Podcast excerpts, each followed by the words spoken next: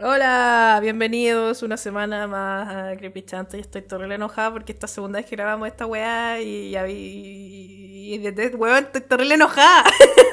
Primera vez que nos pasa esta weá en todo caso. Oh, conchetumar, llevamos media hora hablando y me di cuenta que mi weá no estaba grabando, weón. La reconchetumar. Así que bueno, aquí traemos, vamos a repetir los mismos chistes que ya hicimos. No, no, no. Voy a repetir la misma weá que ya dije.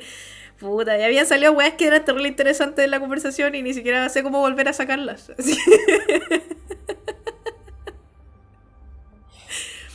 Pero bueno, ¿cómo estás, Catalina? Bien, ¿y tú? Bien. Ya, pico, esta semana vamos a hablar de backrooms y de simulación. De la simulación de, de, si, este mundo es una simulación, si existimos o no, quiénes somos, dónde vamos, eh, qué wea. Eh, así que eso. ¿Saben qué? No les voy a hacer una transición culia. Voy a hacer, la wea que vine a hacer y me voy a ir a la coche de tu madre. no, mentira. Ya, eh, nos han pedido caleta este tema de los backrooms. Yo nunca lo había pescado mucho hasta que el ángel me dijo, Cata, pero si los backrooms son un tema muy interesante. yo, ¿en serio? Y lo leí. O sea, como que lo había leído cuando lo mandaron las primeras veces, pero no entendí. Entonces, después le dije al ángel, el ángel me dijo, sí, oye, súper interesante. Y yo, ya, bueno, ya. Y ahí lo investigué más y efectivamente es muy interesante. Y encontramos una cuestión en internet que me llamó mucho la atención. Así que se las quería leer como introducción a este capítulo. Y a ver qué opinan, a ver qué opinan ustedes. Atención. Dice, ayuda. No sé dónde estoy ni qué está pasando. Siento que de a poco me estoy volviendo loco. Voy a escribir las últimas cosas que recuerdo, en caso de que lo que sabía que era la realidad y esto se sigan confundiendo y ya no sepa que, y ahí como que no se entiende bien qué dice, dice palabras tachadas y rayadas. Eh, era un viernes por la tarde. Era la hora de salir de la oficina y con unos compañeros decidimos ir a tomarnos algo al bar de siempre. Habíamos caminado unas cuadras cuando me di cuenta que se me había olvidado respaldar unos documentos importantes. Les dije que me iba a devolver rápido y los alcanzaba en el bar más tarde. En el camino empezó a llover un poco. Como ya estaba anocheciendo, las luces de los edificios los autos y los semáforos se reflejaban en la calle. Apuré el paso porque no tenía paraguas. Al entrar al edificio me recibió una atmósfera extraña. Es muy raro cuando entras a un lugar que está normalmente lleno de gente, de vida y ruido y lo encuentras muy vacío. Se siente casi enfermizo, como que está mal. Es muy desagradable. Lo más rápido que pude tomé el ascensor, llegué a la oficina y respaldé los documentos. Miré el reloj y aún no pasaba una hora desde que me separé del grupo. Seguro que si me apuraba los alcanzaba antes de que estuvieran demasiado borrachos para ser agradables. No hay nada peor que ser el único sobrio de un grupo. Había tanto silencio en el edificio que el ruido de las luces fluorescentes se escuchaba más fuerte, como un ruido de estática, hipnotizante. La atmósfera era tan extraña que sentía como se me paraban los pelos en la nuca. Me apuré para salir de ahí y llegar luego al bar. Como al parecer no había nadie más en el edificio, el ascensor seguía abierto en el piso en el que me bajé. Me subí y apreté el botón para bajar al lobby. Salí del ascensor y caminé rápido hacia las puertas. Pasé frente al conserje que estaba distraído. Me despedí, le hice señas y salí casi corriendo. Llegué a la vereda por fin. Miré el paso de cebra y vi que la luz del semáforo estaba parpadeando, así que troté lo más rápido para alcanzar a cruzar. En eso cambió a rojo y frené bruscamente con un pie en la calle. Todo pasó muy rápido. Un auto salió de la nada y pasó veloz frente a mí a un centímetro de mi cara. Del susto retrocedí unos pasos instintivamente y con ese movimiento errático perdí el equilibrio y caí hacia atrás y todo se fue negro, negro. Solo sentía el ruido de la estática y los tubos fluorescentes, ensordecedor. Abrí los ojos y ya no había lluvia, ni luces reflejadas en el asfalto. Miré alrededor y vi que estaba en una habitación con luz artificial, murallas y pasillos y más murallas amarillentas por todos lados. Eso es todo lo que he visto desde entonces. No sé cuánto tiempo ha pasado y por más que camino no hay nada ni nadie, solo más y más paredes amarillas y tubos fluorescentes. Y esa sombra, esa cosa que me persigue cuando no estoy mirando pero está atrás, y escucho sus pasos, y la siento detrás de mí, y no he dormido ni he comido, no hay agua, pero tienen que haber pasado semanas y no sé dónde estoy. Y he gritado por horas, por favor alguien. Y aquí la letra se pone ilegible y no se puede ver. ¡Ah! ah, ah misterio. Susto. Drama. ¿Y dónde encontraste esa wea, Cata? No lo encontré, lo escribí yo, con la Ángel. Gracias, Angie. Lo escribimos nosotras porque nos creíamos creepypasteras. Esa una pesa. Estábamos actuando. Acto, acting. Y la Cata está actuando de nuevo porque ya se lo leí una vez, obviamente. porque esto ya lo grabamos. Acá payasa, payasa 2.0.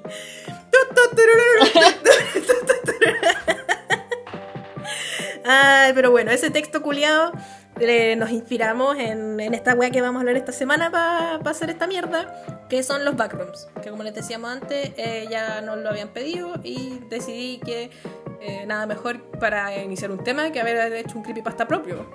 Creepypastas, creepychantas, creepypastas. Oye, Cata, la imagen que vaya a poner, que la imagen que vaya a poner de portada, o sea, la imagen que está puesta de portada ahora, ¿es, es como el ejemplo del creepypasta en sí? ¿Cómo se ven los backrooms? La imagen que está puesta, que está puesta de portada en este capítulo es la imagen que inicia todo esto. Es el alfa y el omega. Eh, porque en el, el 12 de mayo del 2019 apareció en internet esta imagen. Y es esta habitación que, si es que no nos están escuchando en Spotify, eh, van a tener que googlearla. porque no, en otras plataformas que no son Spotify no se ven las portadas que hacemos de los capítulos. Eh, busquen Backrooms como eh, back de atrás en inglés y room de habitación en inglés, backrooms. Y ahí les va a salir el toque, la primera imagen que vean. Tiene que ser como unas paredes amarillas y una foto amarilla como media así como chueca. Y es muy como raro, no sé. Y esta foto apareció en internet el 2019 en un foro que se llama 4chan, que es el mierdal del internet, eh, donde todas las cosas malas de internet vienen de ahí. Después Twitter. Twitter es, es, un poquito menos peor que esta wea, que 4chan. Y caché que eh, en esa fecha pues, alguien posteó esta foto, alguien en el post, el, el como el, el, thread original de la wea era que alguien estaba pidiendo como fotos de lugares extraños. Y alguien posteó esta foto, que es brígida porque no se sabe hasta el día de hoy de dónde chucha salió. Como que no, nadie, nadie sabe qué wea. Y la wea es que postearon esta foto y, y, abajo alguien le escribió como un texto. Y este texto dice, que esta es mi propia traducción, dice, si no eres lo suficientemente cuidadoso y haces no clip de la realidad, en los lugares equivocados vas a terminar en los backrooms, donde no hay más que olor de alfombras mojadas, locura mono amarilla y el eterno sonido del zumbar de las luces fluorescentes. También hay aproximadamente 600 millones de millas cuadradas de habitaciones generadas al azar, donde te vas a quedar atrapado para siempre. Y si escuchas algo moviéndose por ahí, Dios te ayude, porque seguramente eso que se está moviendo también te escucha a ti. Ay, qué nervio por la chucha. Coche su madre. Horrible. Y eh, bueno, esto parte en 4chan en internet, como les decía antes, y es obviamente un creepypasta y una leyenda urbana de internet, pero hay mucha gente que cree que es real. Yo no creo que sea real, yo creo que es simplemente algo de internet pero es cuático como hay gente buscando cómo meterse a una backroom. ¿Qué opinas de esas personas, Catalina? Tontas culiadas, po. Qué locura intentar meterse a una backroom, weón. No. ¿Por qué? ¿Por qué esa necesidad de, hacer su, de, de hacerse sufrir? ¿Por qué?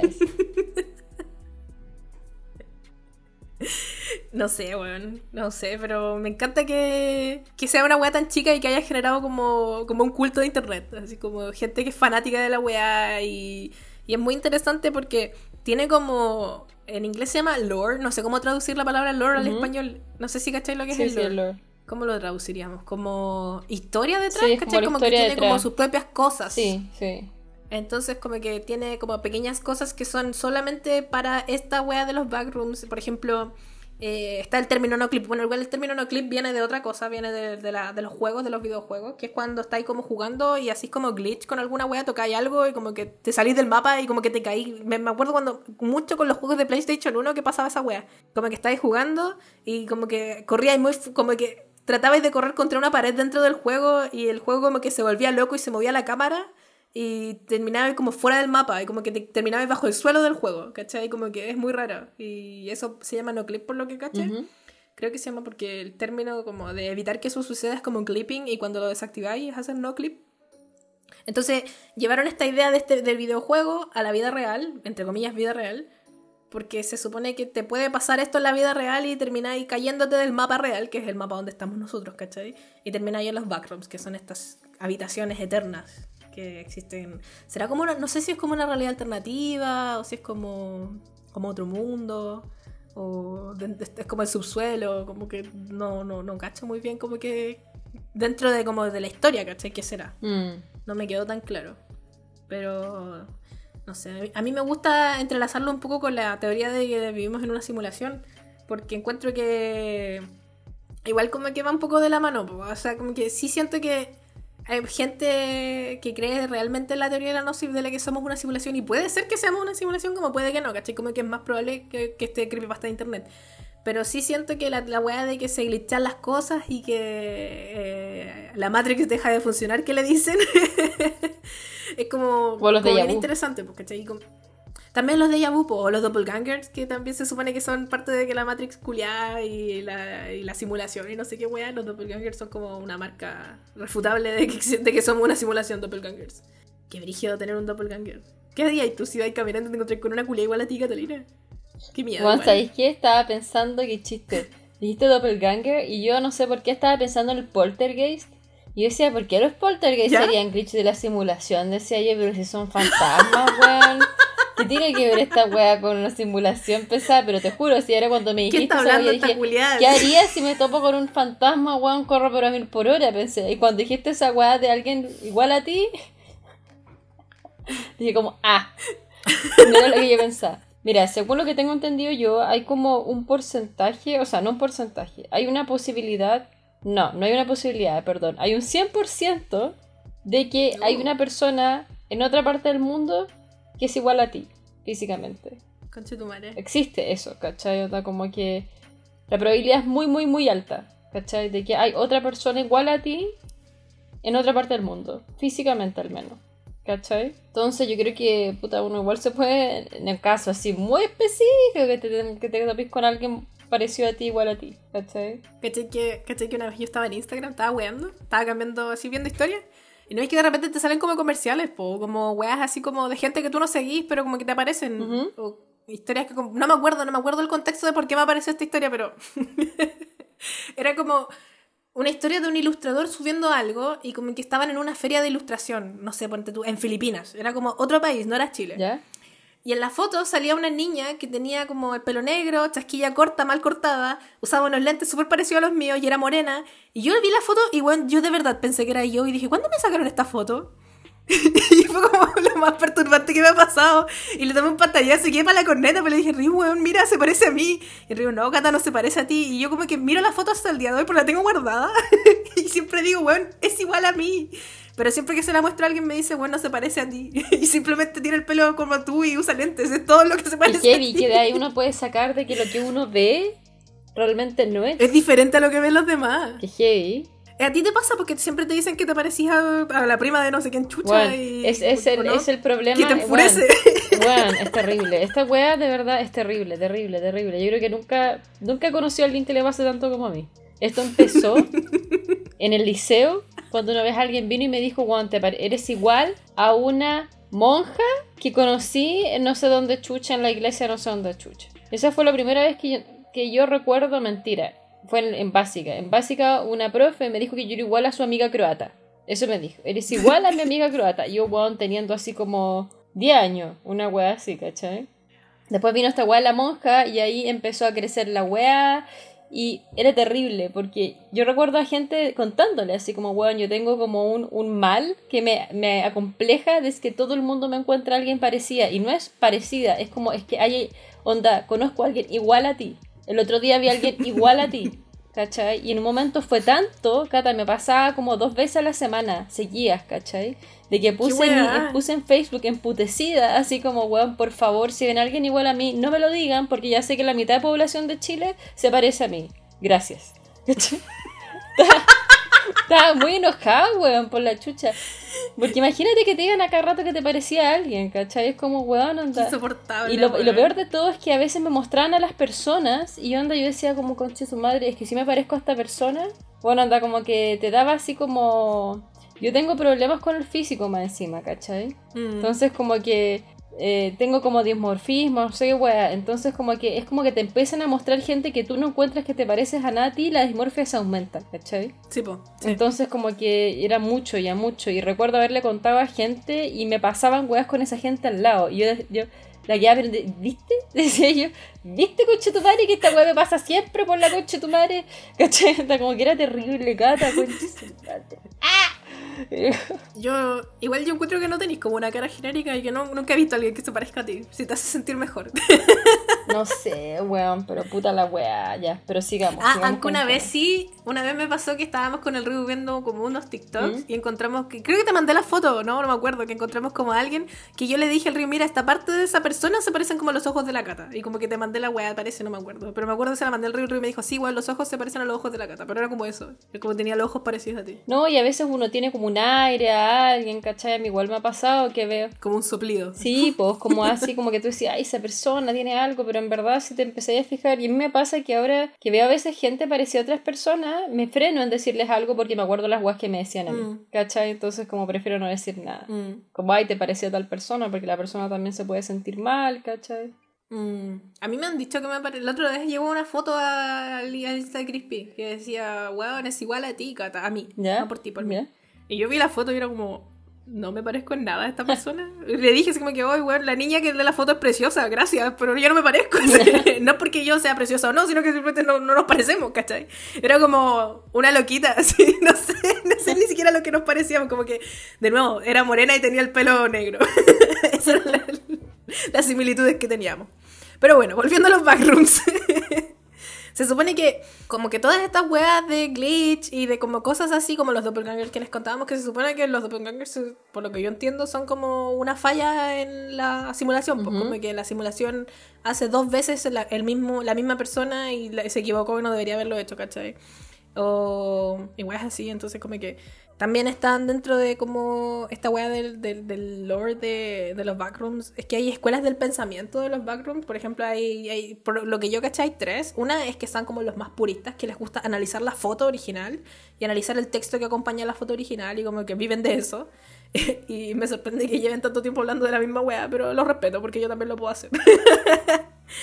también Está otro tipo de escuela que creen que hay solo tres niveles de los backrooms, que el nivel original es el de la foto, después vienen dos niveles más, y que dentro de los backrooms viven como criaturas que ellos les dicen entidades y que esas entidades son como brígidas y te pueden perseguir y hacer weas. Tú me habías dicho, Catita, que antes de grabar, antes de grabar la primera vez que grabamos, que eh, estaban estos monos, po, ¿no? Que habían como reglas también dentro de los Claro, yo leí, es que yo el eh, lo que le había contado a la Cata es que cuando yo leí esta wea, me pareció como que fuera un juego. Entonces yo de verdad no sabía si este era un Mm. juego del que yo no, te- no estaba enterada y que la gente jugaba y la wea, y que tenía como, como eh, bueno, estos niveles que habla la Cata, porque yo decía como, bueno, juego, juego niveles me suena, como que no pensé que este glitcheo tenía niveles, ¿cachai? Como que nunca entendí bien esa parte, busqué y busqué y como que no, no cachaba qué onda. Y otro que decían que habían como, eh, como cosas que, claro, esto, ¿qué, qué dijiste recién? Como, ay, Como reglas. como reglas, eso, perdón. que habían como reglas y límites en este. en- yo pensaba que era un juego. Que era, por ejemplo, que no se podían por nada del mundo tocar las paredes. ¿Cachai? O por ejemplo, si te mostráis, si te topáis con estas entidades, no había que mirarlas por nada del mundo. Y como que seguir de largo. No, no mirarlas ni nada, ¿cachai? O Mm. no sé qué más había, pero. eh, habían como weas así. Y la que tú dijiste también, esa wea de, de la leche de almendra. Ah, sí, pues que se supone que dentro de los backrooms hay como comida y hay comida que no deberías comerte por nada del mundo porque si no, no podéis volver. Y hay otra que es como la leche de almendra, o sea, no es leche de almendra, agua de almendra. Y que esa weá es lo único que podéis como consumir. Y que eso te, te mantiene Bueno, como ¿quién- viva dentro de los ¿Quién chucha ha consumido guagua de almendras? ¿Qué es esa weá? ¿Se onda?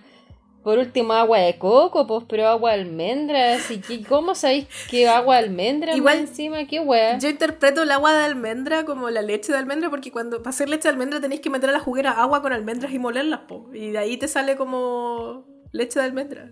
Entonces como que en mi mente el agua de almendra es leche de almendra. no sé. Alguien que nos confirme. Alguien experto en backrooms que confirme esta información. Eh, y también está la otra, la otra escuela del pensamiento que dice que eh, esta weá de los backgrounds tienen así chorrocientos millones de niveles y que onda tú entras al primer nivel, que es el nivel cero, que es el, del, el de la foto. Y que ahí hay como puertas y si te abres una puerta puedes pasar directo al 19 y ahí puedes eh, como eh, experimentar cosas diferentes y weá y no sé qué. Y bueno, todo esto, insisto, es ficción. Entonces la gente, los fans de esta weá, crean sus propias historias y como que tienen su toda su weá y sus reglas culiadas del mundo y no sé qué. Y hay una Wikipedia enorme de esta weá y es muy interesante y hay hartos videos de YouTube de la weá. Hay un, hay un corto que es muy bueno que se llama Backrooms Found Footage que te lo voy a mandar a gatita para que lo veáis después porque es muy bueno. Yo me topé con uno que me dio caleta de miedo. Que lo tuve que parar. Capaz que es el mismo, pues es una persona que está grabando una weá y como que se cae. Y, y cae y llega a un backroom. Ese. Y ahí empieza como a escapar. El mismo está como en unas habitaciones amarillas, que escapa igual. y corre. y que de repente se da como vuelta y se vio como que se asomó algo. Yo ahí dije, stop, Sí, stop. No más. ya entonces no te lo voy a mandar. Pero bueno, es muy bueno. A mí me gustó Caleta y está súper bien hecho. Y caché que estuve buscando cómo lo hicieron. Y la persona que lo hizo tenía como 16 años cuando hizo el corto así. Y como que lo hizo así como sin presupuesto. Y bueno, el talento de esa persona. Weón. Estoy como impactada. Ojalá algún día le den mucha plata y pueda hacer una película de terror porque siento que le quedaría bacán, weón. Porque el, el- el corto es súper dirigido. Y está súper bien hecho.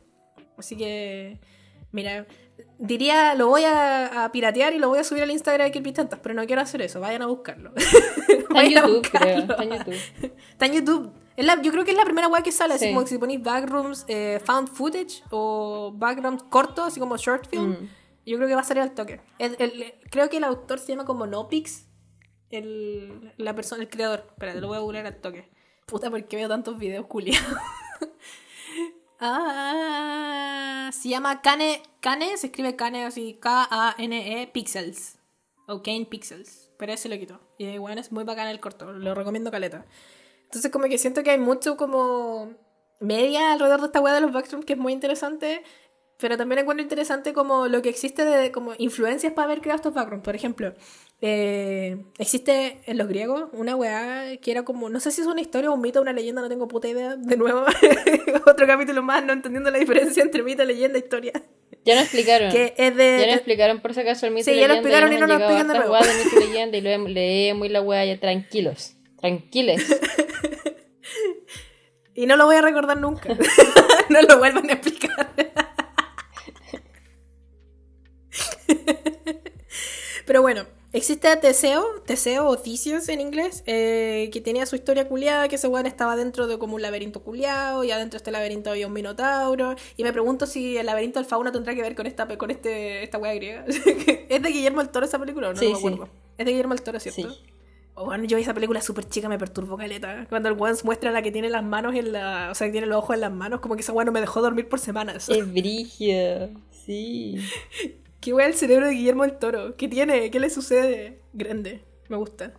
Y la cosa es que eh, aquí este loco está dentro de un laberinto y está como el minotauro que sería como esta weá de las criaturas dentro de de estas habitaciones, que en teoría son laberintos, ¿cachai? Porque al final, por lo que yo entiendo, estáis perdido dentro de la weá. Y yo busqué caleta como, como dentro del canon de la historia de los backrooms, si es que había una forma de escapar. Y efectivamente hay una, pero como que es. Aquí esto me pareció muy extraño porque decía, solo hay un usuario en la historia de Reddit que ha logrado escapar de los backrooms. Y yo como, pero weón, si la historia la estás escribiendo tú, podías escribir que te escapaste. no es necesario, no entiendo. Pero igual siento que hay gente que puede pensar que es real. Sí, hay caleta gente que piensa que es real. Porque por lo menos yo encontré que decían cómo entrar en backroom. ¿Cachai? Así como que eran las weas que tenían que seguir y todo relacionado obviamente a la parálisis del sueño. Que porque yo no sé que a la gente le fascinan las parálisis del sueño, que son weas, las weas más terribles del planeta Tierra. Y como que tenían que entrar a la parálisis del sueño y hacer una wea que hace mucha gente. No, mentira, no hace mucha gente, pero hay gente que la sabe hacer muy bien. Y es como manejar los sueños. Como que cachan que están en un sueño y pueden manejar, onda pueden volar, pueden hacer distintas weas. Y es hacer lo mismo pero en una parálisis de sueño, como que conscientemente entrar en una backroom. ¿Cachai? Entonces como que me da la impresión de que hay gente que, que de verdad cree, porque están como esas, esas como, como pasos a seguir, ¿cachai? Mm. Puta, yo había visto caleta de gente preguntando cuando estaba investigando para esta weá, que preguntándose como que ¿existen los backrooms de verdad? ¿Es real o no? Y, y me da risa porque la palabra backroom en inglés no es esto, significa como estas habitaciones que están como bodegas, ¿cachai? Como que eso significa, por lo que yo entiendo. Ujú. Entonces como que caleta de boomers culiados contestaban las preguntas así como en Quora o Bueno, ya no existe Yahoo Respuestas, pero en Quora, que es como la versión en inglés de más, no- más nueva de Yahoo Respuestas. Y le ponían así como, los backrooms efectivamente existen, están en todas las tiendas y tienen así como todo... tienen el inventario que no está a la venta y la wea como, señor, no le están preguntando por eso, señor. Pero sí, pues hay caleta de gente que cree que son reales. Y me pregunto si las personas que nos pidieron hablar de este tema piensan que son reales o no. Es como que a lo mejor eh, esperan de nosotras que nosotras así, wow, las backrooms son reales y yo así full, esta weá es mentira. Esto es un creepypasta de internet. También otra influencia muy fuerte de esta weá de las backrooms eh, es la película The Shining, que es muy buena, me gusta Caleta. Es muy buena, muy buena, muy bonita además. Y yo encuentro que esa película entera es la misma estética de esta weá. La Mm. estética de backroom.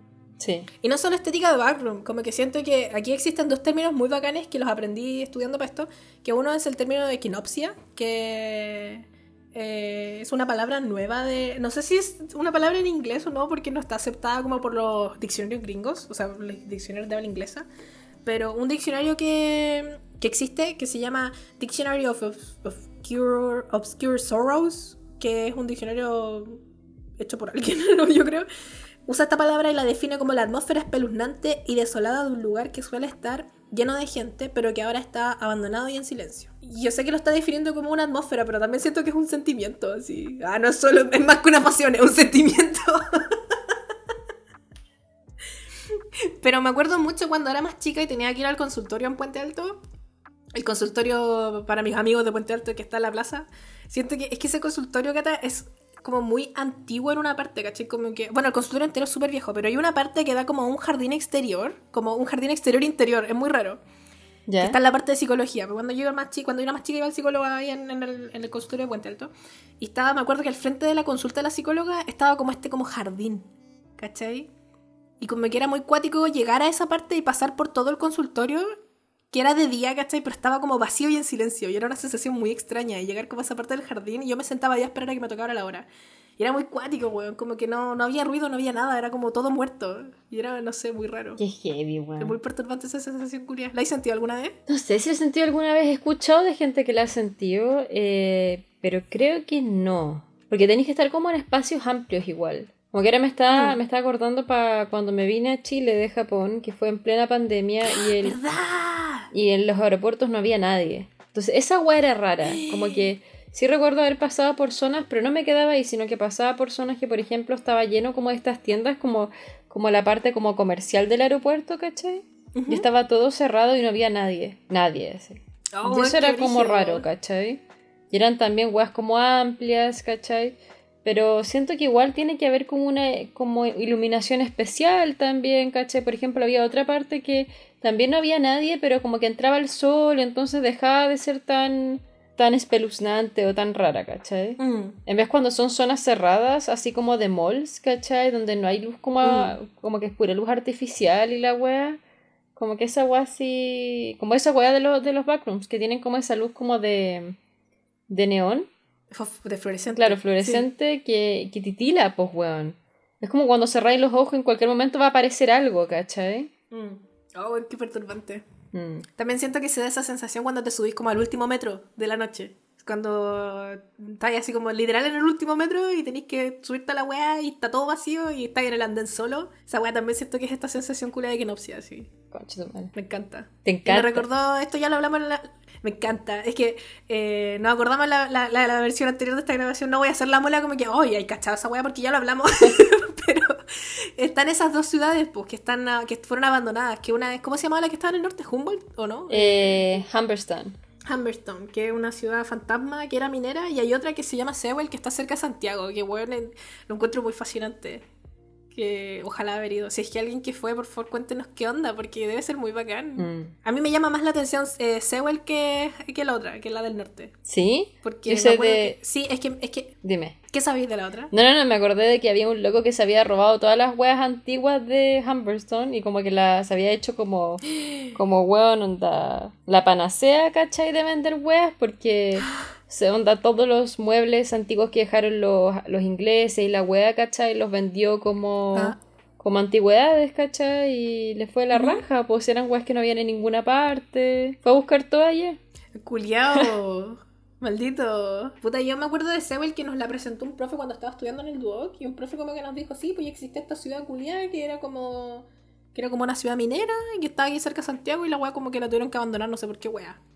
Y no me acuerdo por qué la abandonaron, pero encuentro demasiado fascinante que, que esté tan cerca de Santiago que se puede ir. Nunca fui, pero ojalá haber ido. Y ojalá alguno de ustedes haya ido y nos cuente qué weá, porque, bueno, Yo creo que cuando vaya a Chile voy a ver para ver si puedo ir. me llama demasiado la atención. Y eso, y, me- y debe dar mucho esta sensación de como abandono, de, no sé, de- me llama mucho la atención. Y a partir de esta sensación de abandono, de como de lugares que son bacanes para fotografiar, es que yo creo que es eso, me gustaría fotografiar un lugar así. Está una corriente del pensamiento, no del pensamiento, una corriente estética de fotografía eh, que se llama Liminal Spaces, que es muy popular. Y hay hartos como fotógrafos que se dedican a hacer esto, que es esto, pues de sacar fotos a lugares que deberían estar llenos de gente, pero que están abandonados. Pero siento que también, no solo lugares intactos, sino que también se dedican a sacar fotos que están como en lugares medio destruidos, por lo que he cachado. Y bueno, es muy así como perturbante igual. Y me gusta, me gusta esa sensación como de... ¿Qué hay ahí? ¿Qué está pasando? Qué miedo, weón, no sé. Hace poco me salió una isla en Japón, una isla completa ¿Ya? que es pequeña, pero se ve desde las alturas que está totalmente abandonada. Y entera fue construida. Entera. Pero es una isla pequeñita, ¿Ya? ¿cachai? Y se ve que todo está construido así. Y lo dejaron, no sé por qué fue que, que quedó abandonada, que fue para un boom de algo y después quedó abandonada. Y está todo construido, pero no hay nada, ¿cachai? Se ven como lo... No hay nadie, más que nada no hay nadie. Y se ven como todos los colores como a mal traer, ¿cachai? Qué miedo, weón, conche su madre, no, te pasa. La dualidad de este podcast, tú, ¿no? Qué miedo, yo qué bacán. Me acuerdo que la, la Cami, la Cami Pavo Chino, que ella es la- nuestra amiga que vive en China, nos contaba pues que cerca de su casa como que había malls enteros que los chinos construyeron y los dejaron abandonados a la mitad, así como de la construcción y que están ahí botados. Y igual lo encuentro muy brígido. Heavy. El desperdicio de recursos, pero al mismo tiempo, weón, debe ser bacán, así como ir a sapear, a meterse a investigar y weón, no sé. Las casas abandonadas también me producen mucho, así como, madre quiero saber qué hay adentro. No, no. Yo creo que es mi perro energy. Mm. Es porque soy un perro. Oler, oler. Tengo que ir a oler todo. y eh, finalmente también. Ah, se me olvidó decir que el libro 1408 también como que influenció caleta esta weá de los backrooms, pero no, el libro de Stephen King, pero no lo he leído, así que no tengo idea qué weá. Y finalmente lo último es que están eh, también como que no sé si influencia directamente las películas Matrix a los backrooms, pero siento que usan mucho esta weá de la realidad alternativa. No sé si alternativa, sino que es como que salirse de como la realidad y entrar como a otra weá, ¿cachai? Y Yo Mm. no he visto Matrix, entonces en verdad no cacho tanto, las tengo que ver. Pero no sé, bueno, lo encuentro fascinante. Y, y me llama mucho la atención cómo se, se agarran estas dos weas para. Se dan la mano y se dicen: Ese es el mundo, una simulación. Estamos viviendo en una simulación. ¿Es hora de despertar, Catalina? ¿Qué nos dices? Uy, mira, esta cuestión de la simulación y si nuestra experiencia es irreal o real es súper antigua. Desde el día 1 antes de Cristo. Mentira, más atrás todavía.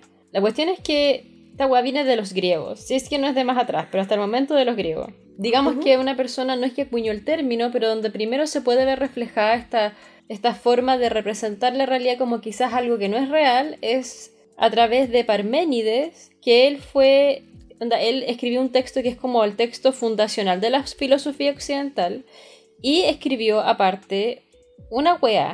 A decir weá porque de verdad no sé si es un texto, es un poema que se llama poema, que chucha es que se llama poema, pero poema. Poema dos puntos.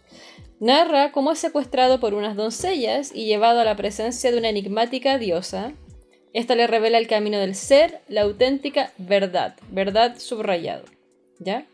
El tema es que Parménides utiliza la palabra aletheia para referirse a verdad. ¿Y qué significa aletheia? Sacar a la luz lo que está oculto o desvelar. Y en este sentido, la verdad no puede ser algo evidente, por ejemplo, algo que se ve a simple vista, sino algo escondido que se oculta tras las apariencias. ¿Ya? Entonces, ¿qué es verdad propiamente tal? ¿Qué es lo que se ve? ¿Es real lo que estoy viendo, cachai? ¿O es simplemente algo que está escondido, cachai? Entonces es como la primera, en primer momento lo que más o menos se sabe de cuando alguien dijo como, oye, esto es real o irreal. Y también viene el conocidísimo mito de la caverna platónico, que es de hecho el desarrollo del poema de Parménides. Y ahí cuenta de hecho como la humanidad entera se encuentra esclavizada en una cueva. ¿Tú lo leíste este mito, no? Cata en filosofía. No. Creo que, creo que me suena, pero, pero no, no, no me acuerdo. Ya, es como en, síntesis más o menos, como que la humanidad entera se encuentra esclavizada en una cueva, condenada a no conocer como la auténtica verdad que, y que solo se encuentra fuera de ese tétrico lugar, ¿cachai? Y los esclavos solo contemplan sombras y reflejos, copias deformadas de la verdad. Y de repente un día Ah. uno es liberado y sube una cuesta y que llega a la salida, ¿cachai? Y una vez afuera ve por primera vez la luz que emana el sol y descubre la verdad. Y cuando regresa a la cueva, para liberar al resto de la humanidad, lo toman por loco y lo terminan matando. ¿Cachai? Entonces, de hecho como que Platón muestra ahí lo que suele ocurrir con ciertos como genios que hay como en las épocas, ¿cachai? Donde como que las ideas se adelantan a su tiempo. Y, O Mm. cuando una sociedad se acostumbra tanto como a ciertos tipos de cadenas que tiene o incluso llegan a resistirse a ser liberados, pero lo esencial del mito es lo mismo que en el poema de, de Parménides, que es el mundo que nos rodea no es real. ¿Cachai? El mundo que nos rodea no es real. Hay como un poema también que dice una wea así, o sea, no un poema, me acuerdo que en el colegio me hicieron leer un libro para lenguaje, que era como de un weón que vivía en una torre culiada, puta, no me puedo acordar, que iba como en una torre culiada y que él decía así como que, puta, no, sea, es que no, no me puedo acordar qué decía la wea, pero recuerdo que en el colegio nos hicieron leer una wea parecida, que era como, no era el mío Cid, pero era como de la, de la, de la línea editorial del mío Cid, entonces no puse atención. Don Quijote y sus molinos de, de molino. ah, Son molinos culiados.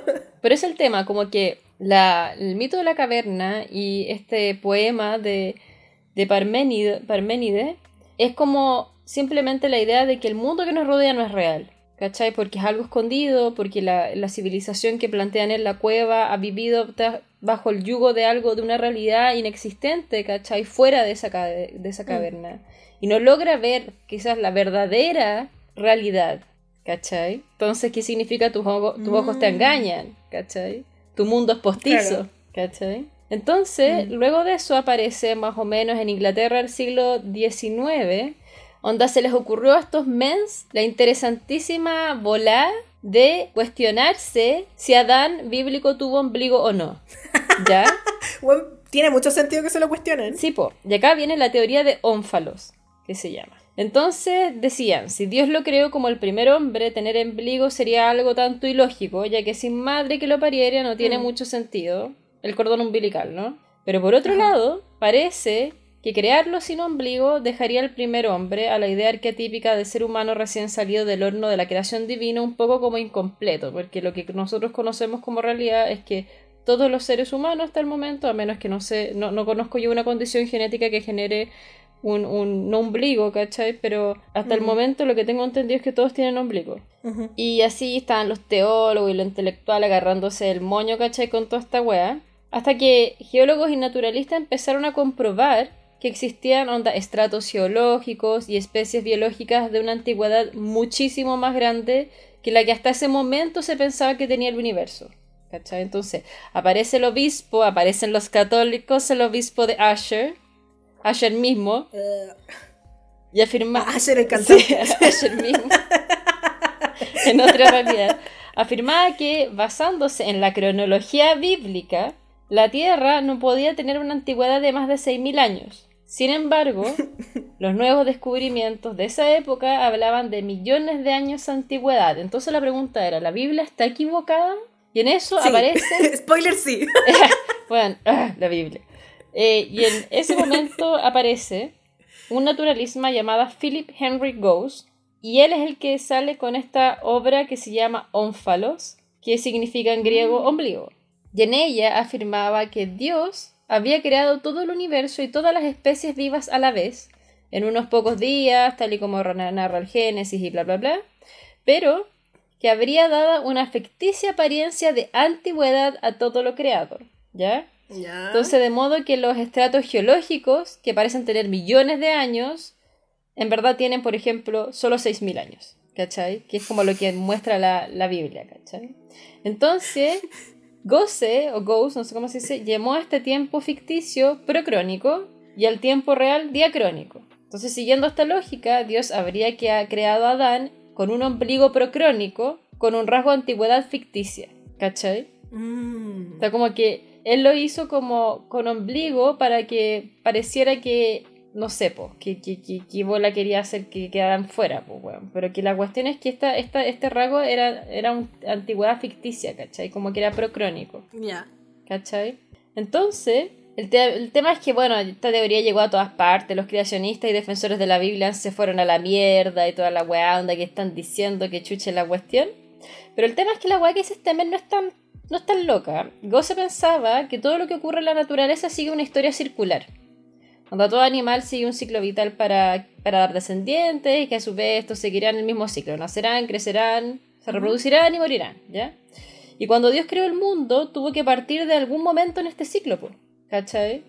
Entonces, si creó a Adán adulto, aunque jamás hubiera sido niño, debería tener rasgos ficticios de su juventud y crecimiento, ¿cachai? Entonces, como que ahí viene el tema como de, de qué es realmente, ¿cachai? Donde acá estamos hablando de, de mostrar una, épo- una, un, un rasgo físico totalmente ficticio para hacerlo parecer de una antigüedad mayor o menor, ¿cachai? Entonces ahí la realidad nuevamente, Mm. hace- nuevamente se genera como algo que no es real, ¿cachai? Lo que tú estás viendo Claro. no es real, ¿cachai? Entonces, el tema es que aparece Descartes en la Edad Moderna con su celebre- cele- celebrismo cogito ergo sum. Significa que todo lo que me rodea puede no ser más que una ilusión, todos mis conocimientos podrían ser no más que falsedades y sofismas, pero de lo que no puedo dudar, dudar es que al menos yo, como mínimo mi mente, existe. Entonces la única certeza que puedo tener, sin duda, metódicamente, Pienso, luego existo. Claro, como que la única certeza que podéis tener, onda, si, si- si dudas de todo, de metódicamente todo, es de la existencia de mí mismo. Que a todo esto esta tesis culiada es terrible, porque onda, literalmente estáis diciendo que todo tu mundo podría ser falso, ¿cachai? Que lo único de lo que podéis estar de acuerdo, o sea, de lo único que podéis estar seguro, es de que tú existes. ¿Cachai? Pero podemos estar realmente seguros de que nosotros existimos. Como yo misma. Sí, pues, weón. Porque yo no estoy segura. Sí, pues, weón. Qué complicado. El tema es que, desde la premisa cartesiana, desde Descartes, no puedo tener certeza alguna de que existe otra persona más que yo. ¿Cachai? En base a lo que él dice. Entonces, todos los demás podrían ser fantas fantasmagóricas de tu mente, ¿cachai? Onda gente fantasmagórica de tu mente, Mm. tipo fantasma. Y es que, ¿cómo sé que los demás tienen mente? Por ejemplo. O cómo sé que detrás de los ojos de alguien que tú conoces, o de tu mamá o de tu papá, hay una mente que, hay una mente que piensa y se siente como la mía, ¿cachai? Porque solo, solo sabéis que mediante lo que tú ves, es decir, mediante su conducta observable, es probablemente donde es la, tu inferencia de su, de su interior, ¿cachai? Como ah, esta persona muestra esto, entonces probablemente siente lo mismo que yo siento. Mm. Entonces, por ejemplo, si alguien se siente triste y empieza a demostrar algo, tú infieres que su interior es el mismo que el tuyo, ¿cachai? Pero no tienes cómo saber eso. Y al final, Mm. tú solo puedes saber que está, que está triste por su conducta externa, ¿cachai? Onda, no podí mirar directamente en su mundo interior. Entonces, aquí aparece como una en la, que la filosofía se llama escepticismo de las otras mentes, ¿cachai? Porque realmente pensáis de que, o sea, de hecho podéis pensar de qué pasaría si toda la gente que tú conoces son tipos zombies, ¿cachai? Que alguien los puso ahí y que están ahí de hecho porque quieren como intentar engañarte, hacerte creer que algo es real y que tu vida tiene sentido, pero en verdad no tiene sentido, ¿cachai? Sino que están intentando que tú creas eso, ¿cachai? Y ahí aparece un término súper impresionante y heavy porque hay un síndrome que se llama el síndrome de Capgras, que las personas piensan eso, ¿cachai? Como una enfermedad. Es, sí, es un síndrome, ¿cachai? Que es el angustioso Oh. mundo donde viven, ¿cachai? Que no piensan que son los únicos seres que existen, pero sí que piensan que algunos o algunos de sus seres queridos son impostores. ¿Cachai? Onda, como no Oye, son, no son las mismas personas que eran antes, ¿cachai? Onda, como que esta, esta, esta, este- esta pregunta como, ¿han notado ustedes algo raro en la conducta de alguien que conocen últimamente? ¿Cachai? Entonces, Qué miedo. ¿sí o no? ¿Te has planteado alguna vez una wea así, Gata? Yo me he planteado que el mundo puede ser una simulación, yo lo he pensado. Pero me voy en la bola de, bueno, si esto es una simulación, entonces soy una maldita genia. Porque esto todo lo inventé yo, así. Como, oh, weón, qué brígido, si es que esto está en mi cerebro, weón, qué wea mi cerebro, así, como que cómo pude inventar tantos idiomas y tantas weas, qué chucha mi cabeza. Como que en esa bola siempre me voy de repente, así como que no, no, no puede ser una simulación porque no soy tan inteligente para haber inventado todas estas weas yo sola. Y ahí, y ahí la paz vuelve a mí. Es brígida esa weá, weón. El tema es que, por ejemplo, hay planteamientos idealistas que se llama que no hay un mundo propiamente objetivo, sino que todo es extensión o proyección de un sujeto, ¿cachai? Y en esta línea filosófica eh, fue muy curiosa la de George Berkeley, que es un obispo irlandés, que lo que decía él es que la verdad es lo que percibes mediante los sentidos, ¿cachai? Entonces, ¿qué es lo que realmente percibes mediante tus ojos, ¿cachai? Onda, unas de propiedades sensibles, colores y formas, ¿cachai? Pero ¿qué garantía tienes de que esos colores y formas que pueblan tu mente representen realmente objetos materiales, ¿cachai? Y no hay, no hay ninguna. No tenéis ninguna garantía de eso, ¿cachai? Entonces ahí, ¿qué pasa? Pones en duda la existencia física del mundo. ¿Cachai? Entonces el tema es argumentos de la simulación, que esta es quizá la parte más importante de todo lo que estoy hablando, que el otro era como un poco para dar una historia del, del tema. El filósofo, hay un filósofo de Oxford que se llama Nick Bostrom, el 2003 presentó una versión actualizada de esta idea de Berkeley. Y habían tres aseveraciones que hay que establecer. Uno, es muy poco probable de que nuestra civilización, nuestra civilización llegue a una era posthumana, ¿ya? Dos, es muy poco probable que una civilización genere un número significativo de simulaciones computarizadas de su historia evolutiva. Y tres, es muy probable que vivamos en una simulación computarizada. Entonces, hay que razonar estas tres y buscar al menos una verdadera. ¿Cachai? Entonces, si uno simplifica todo esto, es como que hay que ir viendo cuál es la verdadera de esas tres. ¿Cachai? Este loco es filósofo a todo esto. Entonces, si la primera, si nuestra civilización no se extingue, es muy probable que llegue a una era posthumana, que esa sería la severización de la de la número uno, que decía, es muy poco probable que nuestra civilización llegue a una era posthumana. ¿Cachai? Onda, como que eso, de eso que diga que es muy poco probable, no es así, porque es muy probable de que nuestra civilización llegue a una era posthumana, ¿cachai? Eh, ahora entendemos era como era posthumana a un momento en nuestra historia en la que la, la capacidad cómputo sea tal que tengamos supercomputadores, ¿cachai? Tan poderosos como para poder simular la mm. realidad a un altísimo nivel de realismo, ¿cachai? Entonces, eh, el tema es que parece lógico pensar que si nuestra civilización tiene el poder de crear simulaciones que generen sobre algún momento, en, algún momento de su pasado evolutivo, ¿cachai? Que genere alguna, alguna de esas simulaciones sea sobre algún momento de su pasado evolutivo, ¿cachai? Y si puede generar una, es muy factible que genere más, por lo que podrían existir muchas simulaciones computarizadas de la realidad. Entonces ahí la aseveración 2 sería falsa, ¿cachai? Que la aseveración 2 decía, es muy poco probable que una civilización genere un número significativo de simulaciones computarizadas de su historia evolutiva.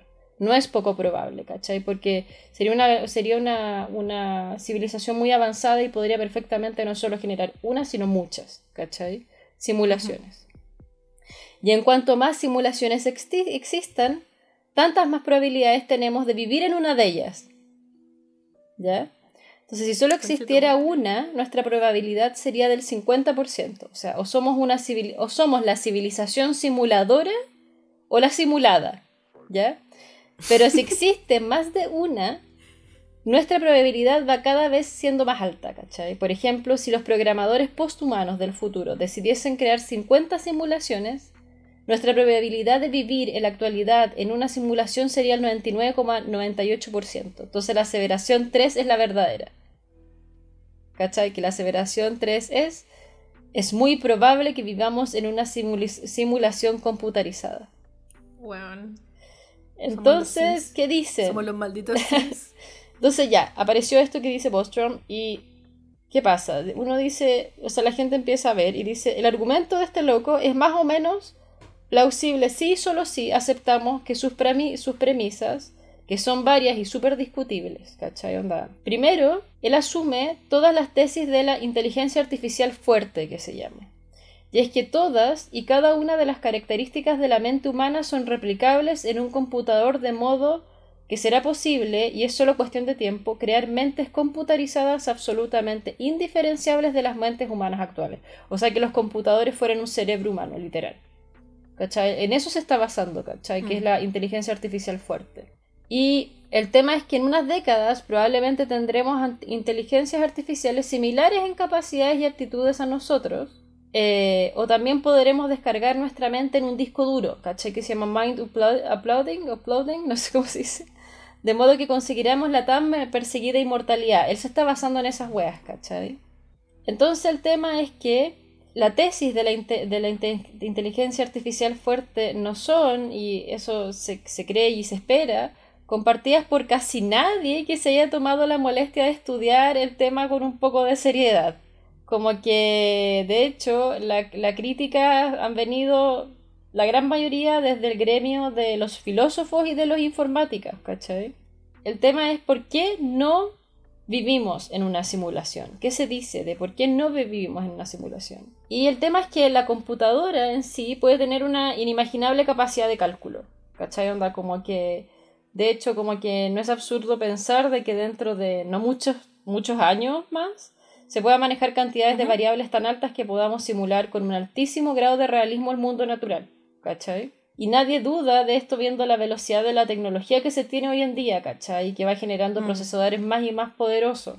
Entonces, el, el, tema en sí no está en tanto la capacidad del cómputo como en qué puede y no puede hacerse con ella, ¿cachai?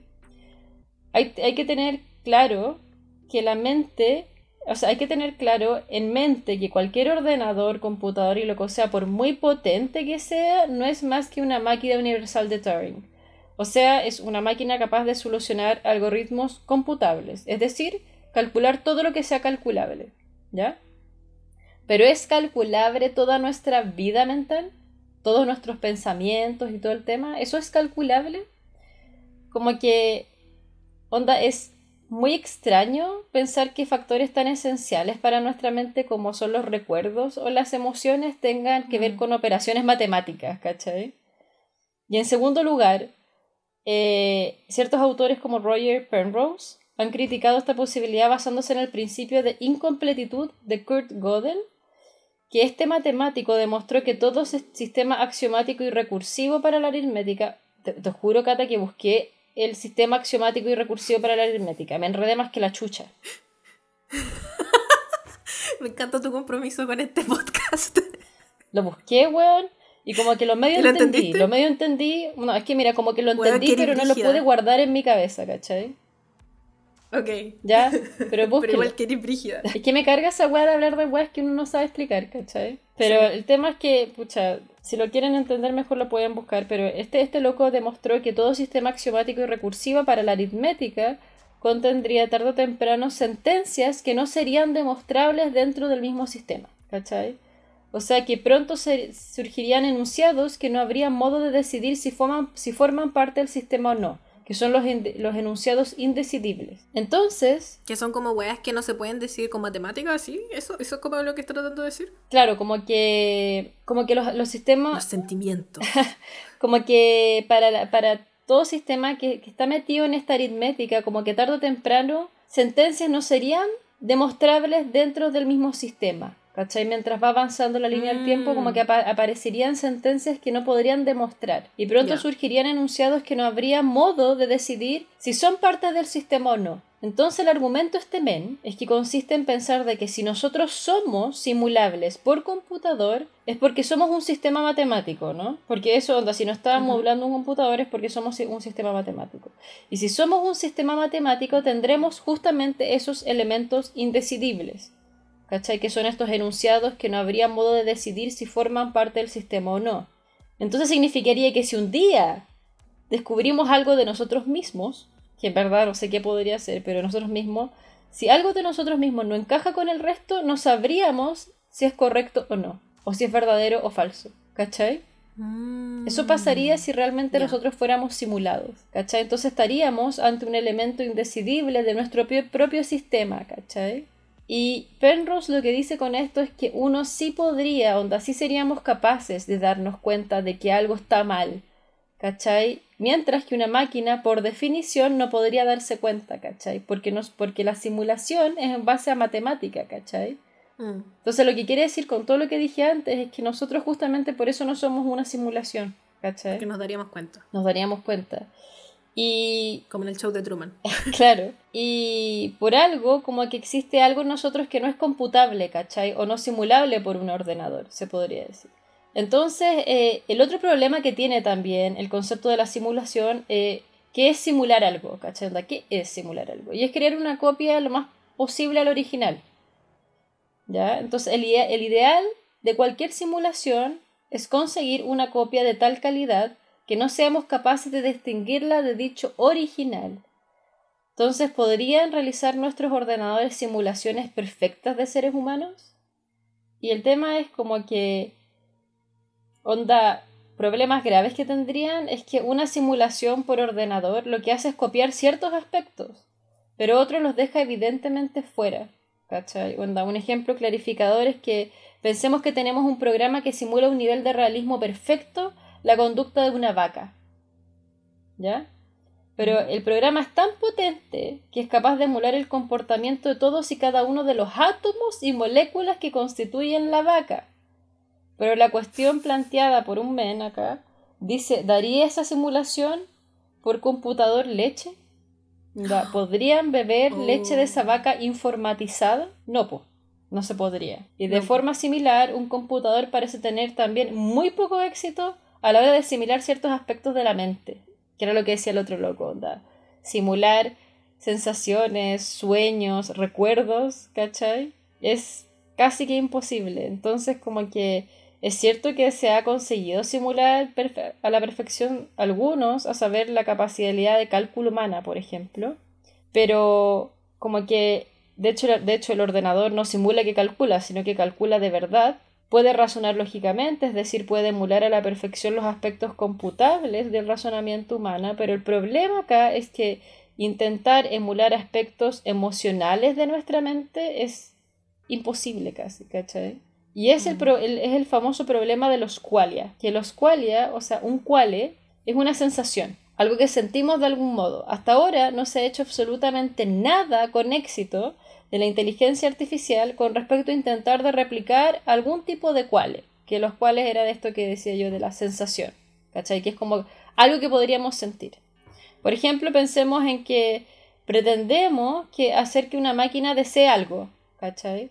Podemos programarla para que tenga un objetivo y haga todo lo posible para conseguirlo, pero ¿realmente esa máquina siente el deseo de conseguir su objetivo? ¿Cachai? Está mm, programada mm. para hacer cosas, pero no tiene el deseo, ¿cachai? Para conseguir los objetivos. Onda, las máquinas no tienen ninguna emoción consciente y lo peor, no hay ninguna vía de investigación abierta en este momento que arroje algo de luz sobre cómo se podría conseguir algo así, ¿cachai? Entonces, si no mm. podemos simular aspectos emocionales en un computador y todos nosotros ahora mismo sentimos algún tipo de emoción, no podemos estar viviendo en una simulación computarizada, ¿cachai? Así de simple. Las máquinas no mm. pueden sentir, no pueden simular, ¿cachai? Weas emocionales y nosotros sí tenemos emociones. ¿cachai? Entonces esta wea no puede ser una simulación como Matrix. Igual, ¿cachai? Que yo estaba leyendo como comentarios de... Vi videos de esta wea más o menos de lo mismo que estoy hablando, menos... Más cornetero, sí. y en los comentarios había gente que decía que no entendía por qué como que los estándares de crear una simulación tenían que ser estándares como con la tecnología que teníamos nosotros cuando en verdad si es que fuéramos una simulación seríamos de alguien que probablemente ya tiene como la forma de haber creado todo eso que nosotros no podemos crear. Por lo tanto, si es que nosotros los seres humanos fuéramos capaces de crear una simulación por lo más mínima que fuera, significaría entonces que alguna otra entidad culiada lo hizo y nosotros por lo tanto somos una simulación. Claro. Y, y no, pero no sé, igual que brígido. Como que me hace más sentido lo que estás diciendo tú. Pero igual, si es que en algún minuto el ser humano lograra crear como una máquina con emociones, entonces significaría que probablemente ahí nosotros sí somos una simulación. Qué miedo, man. Y bueno, ¿y cómo demostrar que no somos una simulación? Es que una de las formas de averiguar si estamos viviendo una simulación es simplemente eh, buscar fallas en el programa que lo produce, pues, ¿cachai? Onda, encontrar inconsistencia de las leyes de la física. Así es simple, ¿cachai? También pueden hallarse errores debido al redondeo de cifras en las computadoras como sugirió una vez un men que se llamaba, que era experto en inteligencia artificial, que se llama Marvin Minsky, que él decía que cada vez que un evento tiene varios resultados posibles, sus probabilidades deben sumar uno. Si detectamos que algo no es así, algo está mal, ¿cachai? Oh. Para otros científicos, la prueba de que estamos en una realidad virtual radica en, en, el universo mismo. Todo está diseñado para que encaje perfectamente, ¿cachai? Onda, según ellos, como que esa es la prueba de que estamos en una realidad virtual, ¿cachai? Sí, eso mismo había visto yo de un que decía que, por ejemplo, encontraba muy raro que el agua flotara y que como que no, ¿por qué ningún otro líquido se comporta así? O, sea, que, no, el hielo flote cuando, cuando el agua se congela, que flote, lo encuentra como muy así como que esta agua no puede ser una coincidencia, porque todos los otros líquidos se hunden cuando se congelan, en cambio el agua es la única agua que flota y si el agua se congelara y se hundiera, no habría vida en la Tierra porque estaríamos todos bajo el agua. Claro. O que también una weá de que el sol con la luna y los eclipses culiados, y no entendí, no entendí esa parte. y también que el Everest era como el lugar más alto de la Tierra y que así todo podía ir respirar igual un poco de oxígeno, como que era el límite del oxígeno que podía respirar el ser humano y que esa agua tampoco podía ser conciencia, por lo tanto era una simulación. Mm. Pero bueno, siguiendo el tema, es que otro poderoso argumento que el, uni- el universo parece funcionar a través de líneas matemáticas, como si se tratara de un programa de computación. Sin embargo, este argumento parece morderse un poco la cola porque si una superinteligencia estuviese administrando simulaciones en su, en su propio mundo real, entre comillas, se supone que lo haría basándose en principios físicos que rigen su universo, así como lo hacemos nosotros ahora con el nuestro. Y en ese caso, la razón por, la razón por la cual nuestro mundo es matemático no sería porque es administrado por una computadora, sino porque el mundo real también es así. ¿cachai? O sea, como, como ¿en qué se basa la simulación? Tiene que ser en un mundo real, po. Mm. ¿Cachai? Donde la matemática tiene que venir también de otra base matemática, ¿cachai? No pueden sacarlo de la nada. Porque esa, esa es la realidad que conoce, ¿cachai? La simulación. O sea, esa es la, la realidad que, pono- que conoce, por ejemplo, alguien, si por ejemplo, X persona que generó esta simulación, se basa en hacer la simulación en una realidad, pues, ¿cachai? Mm. Y bueno, a, a todo esto, de- después de todas las guas que dije, eh, es muy difícil, sino casi imposible, encontrar evidencia sólida que demuestre que estamos en una simulación. Y, y aparte de eso, es que dent- o sea, después de todo esto, en una simulación los agentes que se diseñan, se diseñan para que funcionen dentro de unas reglas y no para la que subviertan. ¿Cachai? No para que, para que la subviertan. Entonces lo que voy yo es como, estamos dentro de una simulación, va a ser muy difícil, siendo que nos crearon como simulación, que nosotros podamos salirnos de esa simulación, ¿cachai? Porque se crearon para que vivan en la simulación, ¿cachai? Claro. Y eso es mentira. Sí, no. Eso es más o menos todo lo que puedo decir al respecto. Entonces yo creo que no es una simulación, yo creo que vivimos en la vida real, en este maldito mundo, esperando, esperando que se, que se termine. No sé, siento a veces que, que a mí lo que me genera un poco de ruido creo que sería como que hay muchas cosas de la física que se creen que después aparecen, por ejemplo, hace poco apareció una partícula, no recuerdo eh, que si es un bosón de algo no sé qué hueá es, pero que onda literal, la, la, cómo se comportó, fueron totalmente opuestos a las leyes de la física, ¿cachai? Entonces como que esa Oh. weá como que transformó todo lo que se había pensado en nulo, ¿cachai? Onda, se- ser, Pero eso no será como igual propio de la ciencia en general, que la ciencia como que igual se sigue descubriendo constantemente y siguen encontrando como weas nuevas. pero eso es lo que. Igual Las leyes de la física a lo mejor pueden cambiar, pues. Está bien, pues, pero el tema es como que si te basáis en datos computacionales que están basados en matemáticas y weas, ¿cachai? En weas físicas también. Si empiezan a cambiar teoremas físicos, también puede cambiar parte de la realidad que conocemos también, pues, ¿cachai? claro. Sea, como las weas ya no son así, son así, ¿cachai? O las weas ya no, no se comportan así, se comportan así. Entonces empiezan a ver como otra, otro tipo de weas, pues. Puta, qué complicado, bueno. Sí, No sé qué será. No pensemos nunca más en esto. no hablemos nunca más de las simulaciones. Porque no tiene respuesta. Odio que no tenga respuesta. Y, y, y, y odio que puede que, que igual tenga sentido un poco. Porque el, el, el que cree en esta weá y habla todo el tiempo esta mierda es el sapo reculeado de Elon Musk. Y como que odio pensar en que algo que lo que él está diciendo puede tener sentido. Sí, parece que este loco habla caleta de, esta wea. Weón, caleta. Yo me hice un daño a mí misma porque mi compromiso con este podcast es más grande que mi amor propio. Entonces vi unos videos de él hablando de esta wea. Y como que hablaba, pero como que tiene el mismo discurso culiado y lo repite, y lo lleva como 10 años repitiéndolo, así todo el rato. Y como que siempre parte así, no, pero es que hace años teníamos Pong. Y, bueno, todas las veces que le preguntan por la wea siempre parte con la misma mierda. Eh, no, es que hace años teníamos el Pong y tú no te hubieses imaginado nunca que ahora, eh, que unos años después, 40 años después, íbamos a tener como prácticamente realidades alternativas creadas por computadora, por las por los juegos que existen hoy en día, ¿cachai? En comparación con el con Pong. Y, y puta, sí, igual como que es verdad, onda, como brígido como avanza, avanza la tecnología y la ciencia y la mierda, pero, pero no sé, hermanito. Hermanito, tú creías en el basilisco roco, cállate. hermanito mío, cállate. No tengo más, más argumentos, señor, señor policía. No, yo tampoco, eso Solo fue toda la, información, o sea, debe haber más, pero hay mucha información que es re difícil de entender, sobre todo cuando uno no tiene como Mm. bases como filosóficas, matemáticas y mierda. Entonces, como que si quieren investigar más, les doy el espacio y las ganas que se hagan para investigar más y en volar si cachan algo más que nos, nos cuenten. Pues. Sí, que encuentro, no pensé que tenía tantas bases filosóficas, no, no estoy sorprendida, gratamente sorprendida. Yo pensé que era una hueá de matemáticas y ciencia y era, No. y estoy paloyo con que sea tan filosófica la hueá el tema. Y me, me gusta, la pasé muy bien. Qué bueno. Ojalá no sea muy fome, porque estos temas a veces se hacen como muy engorrosos y se empiezan a volver fome. Pero ojalá a alguien le guste. Sí, ojalá les haya gustado este capítulo donde hablamos de filosofías, creepypastas de internet y ciencias. Ciencias, no tantas ciencias, pero igual la- bueno, la- aprendí caleta, así que estoy muy contenta. Gracias, Catita, por traernos toda esta información. De nada. Y gracias a ustedes por escucharnos. Cuéntenos, eh, no sé, no sé qué nos pueden contar esta semana. Ahí se me va a ocurrir por ahí y les voy a decir. Ojalá les haya gustado. Que estén muy bien. Cuídense. Chao, chao. Bye bye.